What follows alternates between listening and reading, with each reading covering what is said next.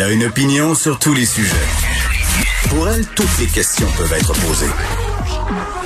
Geneviève Peterson. Radio. Salut tout le monde, bienvenue à l'émission. Très très vite, on va aller à ce point de presse tenu par Christian Dubé, Daniel Paris et Horacio Arruda. On nous dévoilera évidemment la stratégie de vaccination. On va étendre la vaccination à la population générale. Comment ça va se passer? La prise de rendez-vous. Qui va pouvoir prendre rendez-vous? Quand euh, paraîtrait-il qu'on va baisser euh, par cinq ans euh, au niveau des tranches d'âge? Il y en a qui va falloir qui attendent bien bien longtemps. On y va tout de suite. Sujet de l'heure de la vaccination. Alors je dirais, malgré le fait que, la situation épidémiologique est relativement stable au Québec, il y a des régions qui euh, sont en ce moment sous pression. Et euh, en ce moment, on a une transmission qui est très importante et en hausse dans le Bas-Saint-Laurent, euh, particulièrement ce qu'on appelle dans la grande région de Rivière-du-Loup. Alors, on doit intervenir immédiatement avant que ça empire.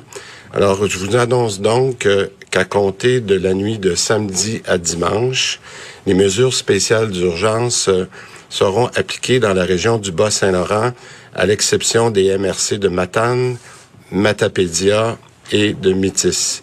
Mais je tiens à spécifier que les écoles primaires resteront ouvertes sur tout le territoire. Je pense qu'il est important qu'on doit continuer de contenir la propagation du virus et des variants. Mais euh, c'est pour ça qu'on a décidé euh, d'écouter encore une fois les recommandations de la santé publique et de prendre une décision euh, très rapide. Maintenant, on va aller du côté des bonnes nouvelles parce que c'est effectivement aujourd'hui une belle journée. on a essayé, on a discuté entre nous. Est-ce qu'on parlait de la voiture, du tunnel, de la lumière? Non, on a décidé que le ciel commence à se dégager et euh, on commence à voir vraiment les rayons de soleil. Et je pense qu'on attendait tous ce jour-là depuis longtemps. Euh, c'est un c'est un grand jour pour euh, le Québec.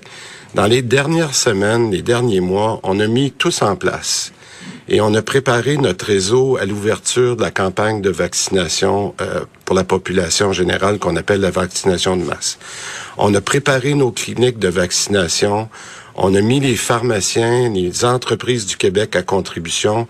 On a formé, et il s'est rajouté juste dans la dernière semaine, plus de 1000 vaccinateurs qui se sont présentés par Je contribue pour un total maintenant de 12 000 personnes. Je pense qu'on peut le dire, la, la vaccination jusqu'à maintenant a été un succès et je veux en profiter aujourd'hui pour remercier tout le personnel du réseau de la santé pour tous les efforts qui ont été faits dans les derniers mois. Euh, je suis donc heureux d'annoncer aujourd'hui que nous allons, euh, nous ouvrons la la vaccination à la population générale. Nous savons que les Québécois ont été très patients, très, très patients, et nous reconnaissons tous les efforts qu'ils ont faits. Donc, je vous annonce que d'ici deux semaines, toute la population adulte pourra prendre rendez-vous pour se faire vacciner. Dès demain, excusez-moi, dès demain, les personnes de 50 à 59 ans pourront prendre rendez-vous sur Clic Santé. Par la suite, on va descendre par tranche d'âge de 5 ans à tous les deux jours. Et ça, c'est bien important. Ça va se faire en fonction de l'âge, encore une fois, mais de l'âge des personnes et non en fonction des années de naissance. Donc, la semaine prochaine, la semaine prochaine, à compter du 3 mai, c'est les 45 à 49 ans. Le 5 mai, 40-44 ans et ainsi de suite. Le 7 mai, 35-39 ans. Et la semaine d'après, ce que les gens à mon cabinet appellent la semaine des jeunes. La semaine des jeunes, les 30 à 34 ans, le 10 mai, les 25 à 29, le 12 mai, et finalement les 18-24 ans, le 14 mai. C'est ça les deux prochaines semaines.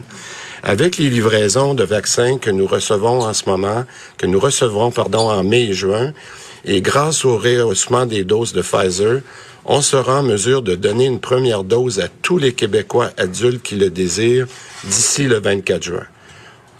On le dit, on ne veut pas que cette augmentation repose sur les épaules de notre réseau, l'augmentation de travail, et c'est pour ça qu'il est important d'avoir mis en place ce système de vaccination-là. Donc, pour augmenter la cadence de vaccination, compter de la semaine prochaine, 10 entreprises seront déjà en action euh, dès lundi prochain pour vacciner leurs employés, leurs familles et la population de la région. Les pharmacies recevront aussi davantage de doses à compter de la semaine prochaine. Maintenant, il n'y a plus aucun doute, on va réaliser notre objectif du 24 juin.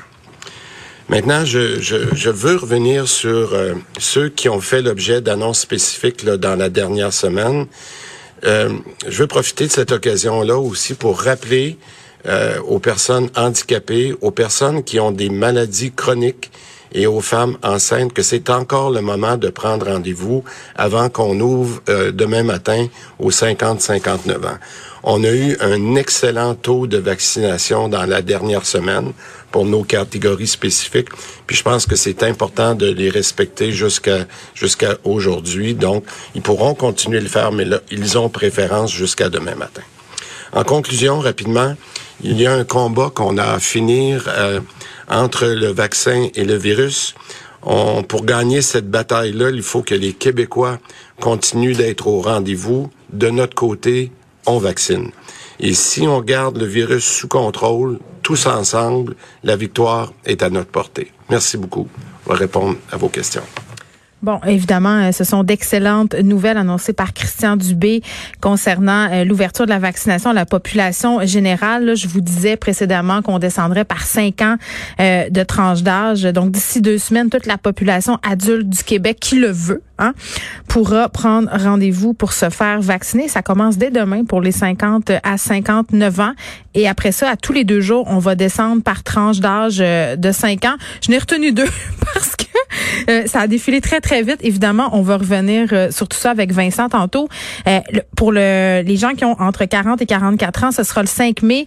Et ça m'a beaucoup fait rire qu'on appelle la semaine du 10 mai la semaine des jeunes. Donc, ce sera pour les 30 à 34 ans, à compter du 10 mai, vous pourrez vendre, prendre pardon, rendez-vous pour la vaccination. Et vraiment, là, on n'a plus aucun doute, c'est ce que soulignait Christian Dubé. On va réaliser notre objectif du 24 juin. Donc, tous les Québécois, les Québécoises euh, qui veulent se faire vacciner pourront l'être d'ici là. Et moi, ça me fait me poser la question pour la deuxième dose. Parce que moi, j'étais surprise quand même hier quand j'ai pris rendez-vous, euh, quand je suis allée me faire vacciner, pardon. Mon rendez-vous pour ma deuxième dose est à la fin août. Donc, je me disais, et quatre mois, c'est quand même assez long. Je sais qu'en ce moment, on tourne autour de ça, trois, quatre mois. Est-ce qu'on pourrait penser qu'avec euh, la façon dont ça roule en ce moment, on pourrait se permettre d'avoir une intervalle qui serait plus courte entre les deux doses?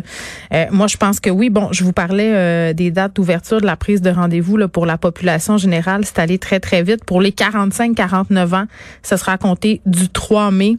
Je répète, 40-44 ans, 5 mai. Le 7 mai, ça sera les 35-39 ans. Le 10 mai, semaine des jeunes, 10 à 34 ans. Le 12, 25 à 29 ans et euh, le 14 mai, ça sera 18 à 24 ans. On pourra aller prendre quelques questions. Rendez-vous, euh, surtout Pfizer comme une horloge suisse pour euh, vous paraphraser, M. Dubé. Est-ce qu'on pourrait considérer donner la deuxième dose plus rapidement, compte tenu que le 4 mois, c'est le délai maximal? Est-ce que ça pourrait être plus vite administré? Ben, je vous dirais qu'on qu'on fait, premièrement, l'engagement, puis Daniel pourra compléter. L'engagement pour nous était vraiment au niveau des CHSLD. Après ça, on est dans les dans les RPA, comme, comme vous savez, le même ordre qu'on a eu pour respecter.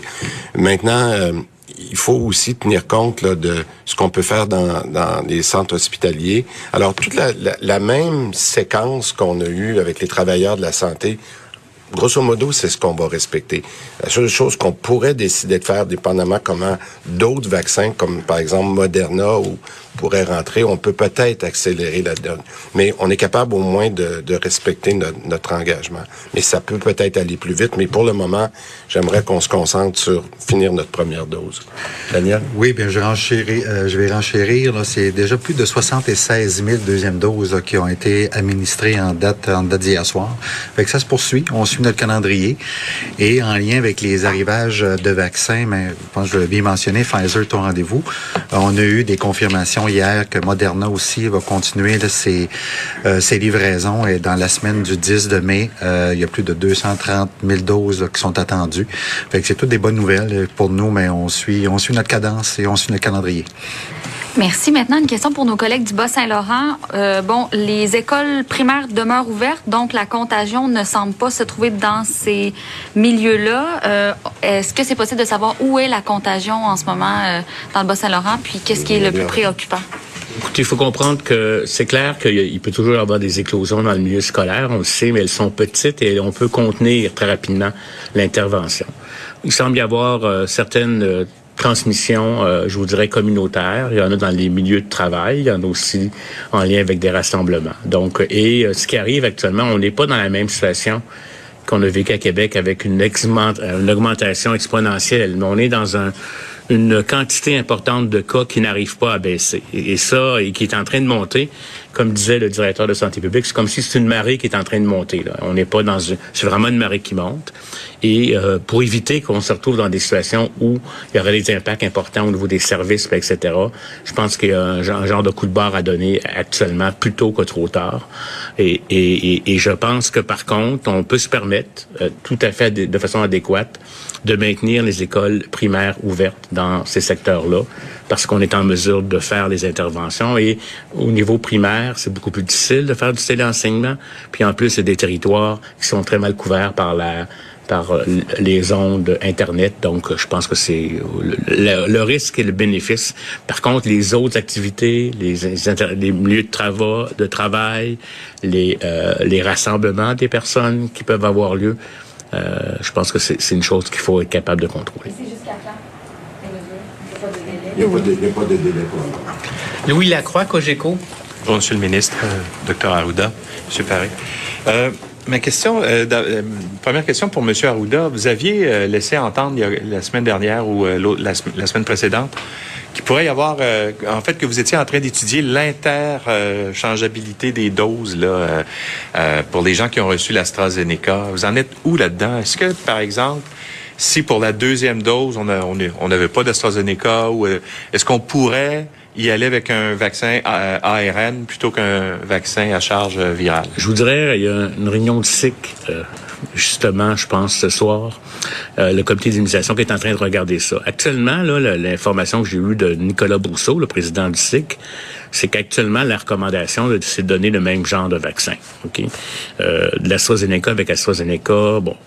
Par contre, euh, il y a des études qui sont en train de se faire, etc. Puis, théoriquement, l'interchangeabilité, c'est quelque chose qui peut être fait. Il y a même des fois certains bénéfices.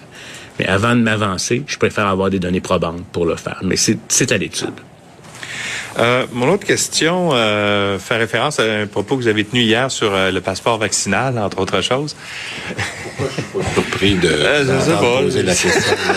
je suis tellement prévisible. Hein. Écoutez, euh, et Monsieur euh, Dubé, vous, vous avez plutôt fait référence euh, à ce que vous avez appelé la semaine dernière, tandis que je trouve le bon terme, vous avez Une preuve vaccinale. Une preuve vaccinale, c'est ça. Voilà. Une preuve digitale de vaccination, vous aviez, vous aviez dit. Bon, la France a présenté cette semaine euh, un projet de loi. Eux autres, ils appellent ça un projet de loi de sortie de crise. Et euh, eux sont assez frileux également là, sur le, passeport euh, vaccinal. Sauf que l'article 1 de ce projet de loi-là dit prévoit que puisse être imposé à toute personne entrant ou sortant du territoire national la présentation d'un test négatif, d'une attestation de vaccination ou une attestation de rétablissement de la COVID-19. Est-ce que c'est quelque chose dans ce style-là que vous explorez? Comme je vous ai dit, euh, puis euh, je vais vous le répéter encore, euh, moi, j'ai demandé d'avoir une preuve digitale le plus rapidement possible pour remplacer la preuve papier que l'on a lorsque, pour ceux qui n'ont pas été vaccinés ou ceux qui ont eu la chance de l'être, vous ressortez en ce moment du centre de vaccination avec un petit coupon papier, puis vous avez la date de votre prochain rendez-vous. Bon, euh, on a dit qu'on voulait digitaliser, numériser l'État. J'ai toujours dit que je voulais le plus rapidement possible qu'on ait un code QR qu'on peut avoir sur notre téléphone, qu'on recevrait par courriel. Ça, c'est vraiment la première étape. Euh, en fait, je vous l'ai dit, je pense hier, je perds mes journées. Je rencontre Madame Savoie et son équipe pour une présentation demain donc demain vendredi. Alors, je vais être capable de vous en dire beaucoup plus. Maintenant, quand on aura cette preuve euh, digital-là. Ce qu'on a demandé au docteur Arruda puis à son équipe, c'est de rentrer dans, dans, dans tous les détails de quelles sont les questions éthiques, dans quelles situations on pourrait les utiliser. Alors donc, la France est un petit peu rendue plus loin que nous. Moi, je pense que notre premier objectif, c'est d'avoir la preuve technologique. ça servirait à quoi? Ça, si, Ben, je comprends les réserves de M. Arruda hier, là, mais euh, si on a cette preuve vaccinale-là, elle, servirait à quoi ultimement? Ça me donne quoi d'avoir un code QR? Bon, écoutez, euh, il y a quelqu'un, puis on avait une très bonne question euh, au crédit hier, je pense que ça venait de la part de, de Gabriel Nadeau-Dubois qui, qui parlait justement de ça. Je pense qu'il fait le suivi sur vos questions. Puis, euh, on, on disait, écoutez, a- on a déjà besoin d'une preuve vaccinale lorsqu'on va, par exemple, dans certains pays européens ou certains pays africains. Il faut avoir euh, des preuves de certains types de, de vaccins. Alors, je pense que Aujourd'hui, est un petit peu tôt pour donner l'application de ça, mais je pense qu'à chaque fois qu'on a besoin d'une preuve vaccinale, que ça soit pour voyager, ce qui est déjà le cas bien avant la pandémie, ben je pense qu'il faut se donner des outils modernes, puis c'est ça qu'on est en train de regarder. Mais l'application.